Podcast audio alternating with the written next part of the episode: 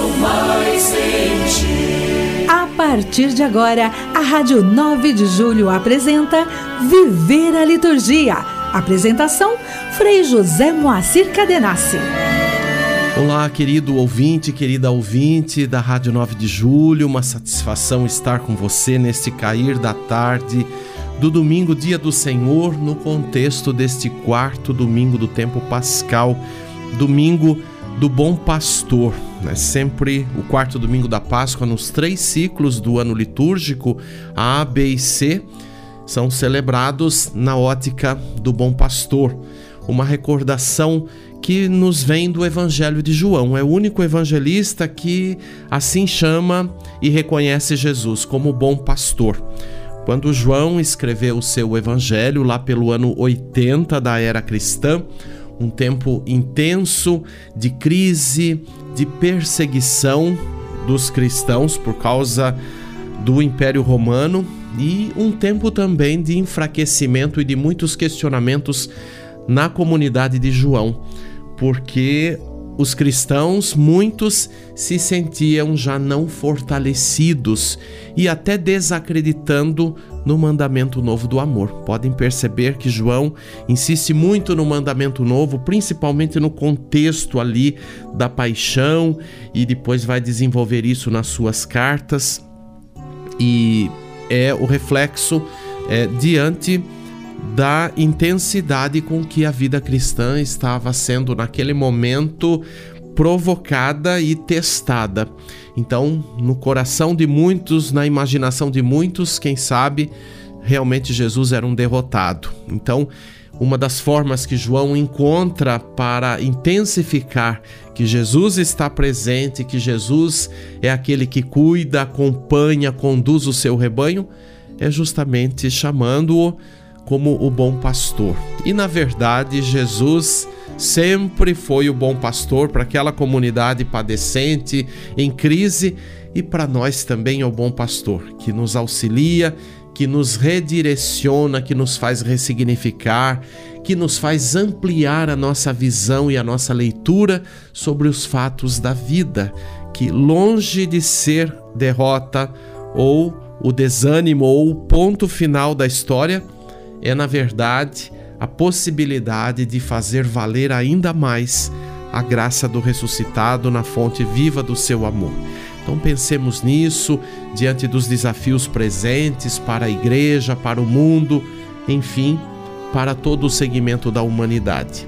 E nesse dia, especialmente, a igreja também reza como Dia Mundial de Oração pelas vocações presbiterais e religiosas. Então, Coloquemos a força de nossa oração, de nossa intenção e de nossa comunhão com todos aqueles que vivem os ministérios ordenados na igreja e com os religiosos e religiosas que pertencem às congregações, às ordens religiosas. Então, que possamos assim, nesta frequência da comunhão e prosseguir no caminho, tendo o bom pastor como nossa referência por excelência e nossa fonte de vida e vitória. Mergulhados na vida de Cristo, exultamos de grande alegria. Liturgia semanal. Os seus feitos ecoam no mundo,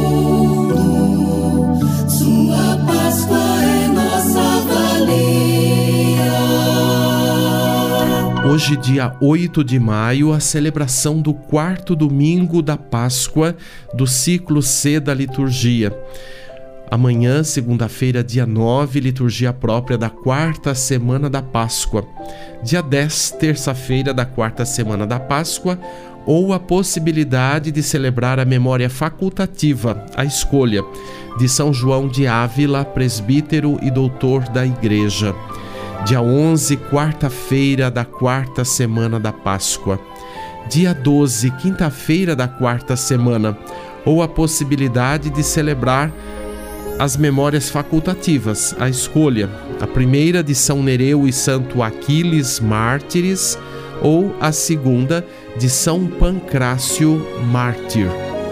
Dia 13, sexta-feira da quarta semana da Páscoa, ou a possibilidade da memória facultativa de Nossa Senhora de Fátima. No dia 14, a festa de São Matias, apóstolo. E no entardecer do dia 14, que é o sábado, a celebração das primeiras vésperas do quinto domingo da Páscoa.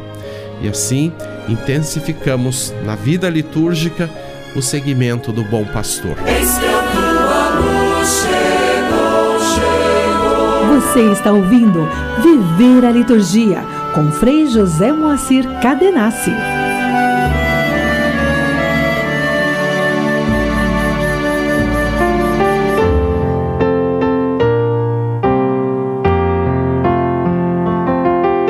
Igreja e Liturgia. Neste quarto domingo da Páscoa, em que memoramos o bom pastor, é oportuno nós aqui dialogarmos sobre a dimensão da pastoral litúrgica. Nós consideramos pastoral, trabalho pastoral, todas as formas de expressão, né, de organização da vida da igreja, do apostolado, da evangelização, e aí vemos a pastoral de conjunto, assim chamamos, né, na, na unidade da ação pastoral da igreja, porque é o único Senhor que caminha conosco e que é a fonte e a origem de todo o serviço, de todo o ministério na igreja e de também é, de toda a ação apostólica. E considerando assim a pastoral de conjunto, nós vislumbramos a unidade da vida da igreja, um único serviço a um único Senhor e um único povo de Deus. Mas vemos também né, na diversidade dos dons, dos carismas, né, o que é específico neste serviço. Então, onde há uma pastoral presente, onde há cristãos engajados, presentes atuando, está aí a igreja de forma total. Né? Não é uma pessoa isolada, não é um grupo.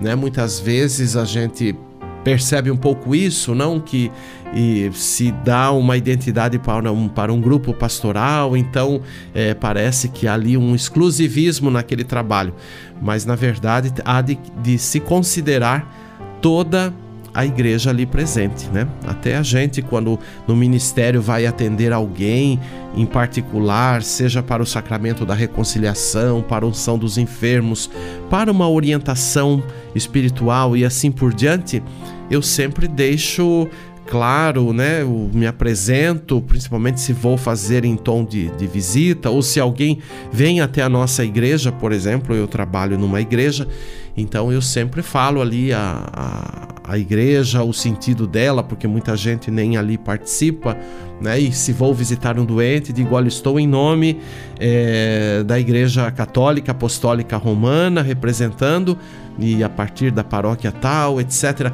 Nós precisamos né, cultivar mais esta, este diálogo e esta visão global da presença da igreja. Então nós não somos sozinhos, não somos. É, funcionários aí, né, de que vamos lá desempenhar funções em nosso nome ou porque nós temos um carisma, né? O carisma que, que possuímos, que Deus nos dá pela igreja, pela graça de Cristo, é um carisma de comunidade, é um carisma de universalidade. Então eu não sou cristão isoladamente, eu sou cristão no espírito da comunhão com a igreja. Então foi assim que nós também vamos é, aprofundando o sentido da vida pastoral e agora especificamente falando da pastoral litúrgica, né? Não podemos falar de pastoral litúrgica sem pensar na pastoral de conjunto ou sem pensar nesta visão global, universal da unicação de Cristo por meio dos membros e na diversidade desses membros e de seus carismas, né? Então, é isso aí, para a gente se situar. Mas a pastoral litúrgica desenvolvendo-se de acordo com a ciência litúrgica, a ciência litúrgica é considerada também como é, uma dimensão da própria teologia, da, da, das próprias ciências teológicas. É, a, então a pastoral litúrgica sempre teve relação com as outras disciplina, disciplinas teológico-pastorais, especialmente com a eclesiologia, a disciplina que trata então do carisma da igreja, da presença da igreja, da essencialidade da igreja na sua missão. Também na dimensão catequética e na dimensão homilética. Né? São três segmentos aí de ordem teológica que estão em interrelação com a dimensão da liturgia. E assim se beneficiou grandemente né? também a liturgia pastoral litúrgica com os resultados e os avanços da exegese bíblica, uma vez que a liturgia traz no seu bojo, né, na, na, no, no, seu íntimo, na sua essência, é, a proclamação da palavra de Deus né, e, e o aprofundamento desta palavra na vida dos cristãos. Né, daí a relação com a homilética, né, com essa conversa familiar que se estabelece nas celebrações da palavra, nas celebrações da Eucaristia com toda a Assembleia a partir de quem está presidindo a liturgia. Então, vejam a interação. E quando a gente aqui está dizendo essas coisas, a gente está pensando também para que você que nos ouve vá aprofundando, vá percebendo esses elementos todos na dinâmica da celebração somos aí desafiados sempre, né? Porque às vezes se vê também a celebração como um momento, hora de cumprir um preceito e só isso, não. Para muita gente é, é, ir à igreja ali participar, quem sabe até controlar o horário, né? No seu imaginário é, ou nas suas pressas e urgências para, olha, não pode passar desse tempo e depois tchau até semana que vem, né? Então nós precisamos cada vez mais ampliar é, essa compreensão tão reduzida, né? E olha, digo até equivocada, né? Porque o preceito, na verdade, não é nenhuma obrigação a que somos sujeitos a, a, a ir cumprir, mas o preceito uh, é um preceito enquanto a garantia que a igreja nos dá de vivermos é, a nossa vocação de cristãos numa assembleia litúrgica. Então, a igreja nos dá o preceito como uma forma de garantir o nosso direito de participar, né? de, de incentivar essa participação. Não é uma imposição que tenho que ir lá, que tenho que. Imagine se todos nós ficarmos nessa frequência, né? Imagine eu que sou presbítero, que às vezes tenho que, num domingo, assistir três ou quatro comunidades ou melhor, três ou quatro liturgias, né? Não tenho comunidades nesse momento da minha vida. Eu, eu vivo numa única paróquia e às vezes colaboro em algum outro lugar, mas não é frequente isso. Mas às vezes ali no mesmo lugar, com assembleias distintas, nos reunimos três, quatro vezes. Imagine se eu eh, levar isso como uma obrigação, né? Por ser católico, por ainda estar no ministério presbiteral. Então não, não pode isso, né? Senão a gente vai ser é, realmente um, uma máquina, não? Para só simplesmente ser acionada ali, realizar o que tem que realizar e pronto. Não, tem que ter envolvimento em tudo. E assim também para todos nós, na diversidade das nossas funções, da nosso, do nosso carisma, da nossa vocação pessoal, né, enquanto a forma de ser cristão precisamos ampliar e compreender esta totalidade. Por isso que a pastoral litúrgica é uma verdadeira encruzilhada para a qual convergem as contribuições de diversas ciências eclesiásticas e antropológicas, né? antropológicas no sentido aí eh, da dimensão humana, do seu profundo, das suas dimensões contempladas no aspecto da antropologia, né? a ciência que também estuda a dimensão do humano, da, da sua manifestação, das suas formas de expressão e tudo isso, né, todas essas ciências utilizadas de modos variados pelos responsáveis para fazer, enfim, acontecer as celebrações e formar assembleias. Né? Então, a assembleia não é simplesmente uma mera reunião de pessoas que ali se encontram. Claro que tem a sua intenção, tem a sua identidade em primeiro lugar, né? antes da intenção, a identidade que é Cristo, seu mistério pascal. Isto tudo precisa estar aí na, na nossa frequência né? de, de memória, de afeto. Né? Às vezes as pessoas passam uma vida inteira participando da igreja, das celebrações e não entendem que aquilo é o mistério pascal, por incrível que pareça, né? Porque também, ora, não aprofundam catequeticamente, ora não, não aprofundam teologicamente, liturgicamente, mas também desafia a forma, né, muitas vezes, com que se faz acontecer a liturgia. Às vezes eu me deparo com as pessoas dizendo assim: Olha, eu gosto de participar da missa de tal padre, de tal frei, porque assim eu gosto e tem isso, aquilo. E às vezes de outros eu prefiro não participar, ou eu acho que não é tão intenso como essa. Aí eu sempre digo: olha, na verdade, o rito é o mesmo, a, a, a causa é a mesma, a identidade é a mesma. Mas sabe por que às vezes se nota, né, estas, estes acentos aí, as pessoas ficam dizendo, ah, este é melhor ou aquele e assim por diante? Mas na verdade é a forma de fazer, é a forma de celebrar, porque o rito é o mesmo, né?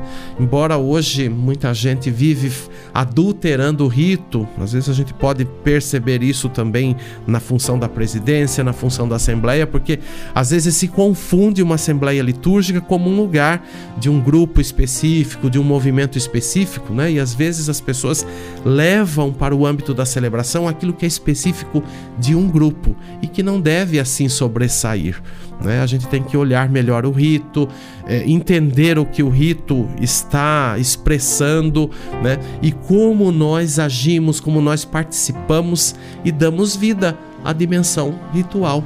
Né? O rito está prescrito, está escrito também, tem indicações de rubricas e assim por diante, tem o sentido de cada celebração, o sentido dos tempos litúrgicos, a visão global do ano litúrgico, mas eu não sei, me parece que nem todo mundo se dá conta disso, né? Às vezes a gente tenta dar uma, uma reforçada, né, em alguns momentos celebrativos, porque também é, o momento da celebração não é o momento de uma reflexão em forma de aula ou de uma catequese e assim por diante, por mais que a celebração por si tenha também um efeito natural catequético porque a liturgia, os ritos também são formativos. Se a gente está aberto para isso, se a gente está realmente numa frequência de consciência, de afeto e de compreensão teológica daquilo que estamos celebrando. Né? Esses três aspectos não podem ficar isolados ou faltar um deles. E e a gente vai fazer isso ao longo da vida, né? Todos os dias. A mim também que posso já ter um certo nível do conhecimento, estou sempre buscando aprofundar, estudar continuamente, mas quando a gente celebra, a gente sempre tem algo novo que emerge ali da, do momento celebrativo. E algo novo que está ali na expressão dos ritos. Às vezes, tem dias que algum momento ritual ali na sequência da celebração nos chama mais atenção, nos, nos deixa mais sensíveis. Então, é esse tipo de abertura que nós precisamos ter, né? pensando aí na, na, na, na questão da pastoral litúrgica, porque a pastoral litúrgica vai justamente né, ser esse esse indicativo, esse fio condutor, esse grupo né, de, de, de, pessoas que estão dedicadas ao serviço da liturgia, para justamente, em primeiro lugar, aprofundar a liturgia, preparar as liturgias e ajudar né, as assembleias a bem viver os momentos celebrativos. Então, a gente tem que sempre pensar que uma pastoral litúrgica, um, um, grupo que se reúne para estudar, para aprofundar, para preparar, não está para fazer no sentido de organizar para que pessoas venham assistir, mas organizar para que pessoas participem e tenham esta sensibilidade e esta noção de que estão participando e não assistindo. Ainda é frequente a gente ouvir: ah, eu fui assistir a missa em tal lugar, ou nos tempos de pandemia que funcionou bastante e ainda está funcionando os meios aí digitais, os meios de comunicação, então muita gente está focada também em aí sim é assistir, porque não estamos realmente presentes na, numa assembleia, né, de forma é, relacional, é, real, mas estamos interagindo de forma virtu virtual. Também há uma interação, mas a consideração de participação é realmente presencial. Né? Então, por isso que a pastoral litúrgica tende a formar os responsáveis pelas celebrações quer fornecendo a eles os conhecimentos, quer neles aperfeiçoando os carismas e os dotes necessários para se viver uma real arte de celebrar, né? E, entretanto, a sua colocação no conjunto das disciplinas reunidas sob o nome da teologia pastoral ou teologia prática pode ajudar a compreender o que é específico, como também os objetivos, né? Então, por isso que o lugar da pastoral litúrgica na teologia pastoral, desde a sua constituição como disciplina eclesiástica autônoma, e a gente vai encontrar isso principalmente nas faculdades de teologia, né? ou nos cursos de extensão de liturgia, que muitas faculdades aqui em São Paulo, inclusive, promovem, né? pós-graduação até doutorado, se pode ter no nível da teologia. A teologia pastoral, então, se organizou em três partes. Né? A primeira parte trata do dever de ensinar. A segunda parte tem como objetivo o dever de administrar e dispensar os sacramentos, né? ou seja, promover a vivência dos sacramentos, devendo se tratar, sobretudo, dos sujeitos a quem se dispensam os sacramentos, os modos de prepará-los, então entra aí a catequese para uma recepção, uma celebração digna, os ritos usados ainda para dispensá-los. E a terceira parte refere-se ao dever de edificar e deve tomar em consideração o comportamento pessoal e público né, de quem pastoreia né, em nome da igreja. Então, esta forma pode parecer um pouco rígida né, e até um pouco sistemática, mas é, na verdade, de uma clareza né, e de uma pedagogia para justamente beneficiar e ampliar o serviço da liturgia. Nós vamos continuar essa conversa nos próximos programas, porque é uma conversa densa, mas que é oportuna aqui, a começar deste domingo em que estamos comemorando, celebrando o bom pastor, a grande inspiração da vida pastoral da igreja. Canto litúrgico. E nós vamos ouvir um canto de comunhão muito apropriado para este domingo. Vós sois o Cristo, o bom pastor. Vá percebendo as estrofes, o sentido delas e a associação com a liturgia da palavra deste dia. A letra é de minha autoria, Frei José Moacir Cadenassi, e a música do padre Valdecir Ferreira, lá da Diocese de Apucarana, no Paraná. Está gravado pelo coral Palestrina no CD O Bom Pastor Cantar a Vocação. Vamos ouvir e meditar.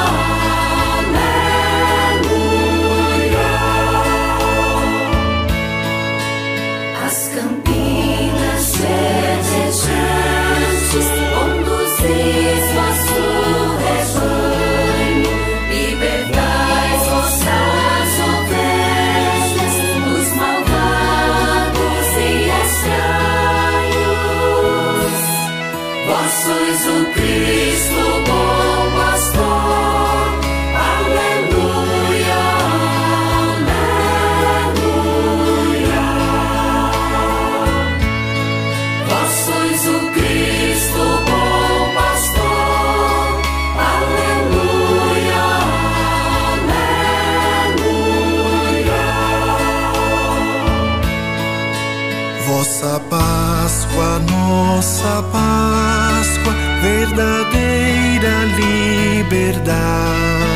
Eis o sonho mais antigo que se faz realidade. Vós sois o Cristo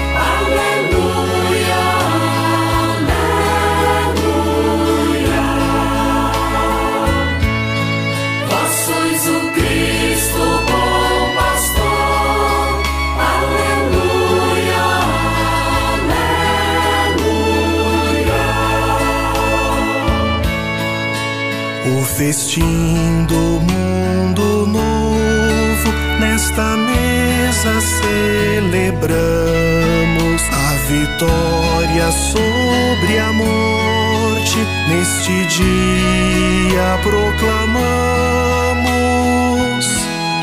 Vós sois o Cristo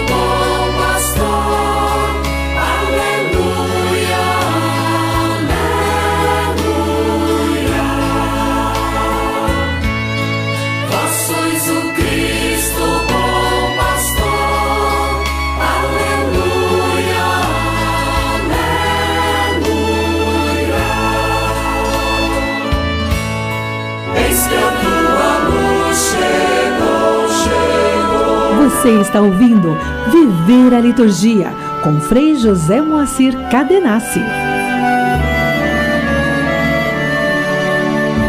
Rezemos. Deus eterno e todo-poderoso, conduzi-nos à comunhão das alegrias celestes, para que o rebanho possa atingir, apesar de sua fraqueza, a fortaleza do pastor. Por nosso Senhor Jesus Cristo, vosso Filho, na unidade do Espírito Santo. Eu agradeço a sua interação e vamos juntos com o Cristo Bom Pastor continuar o caminho da vida da igreja, da evangelização. Até domingo.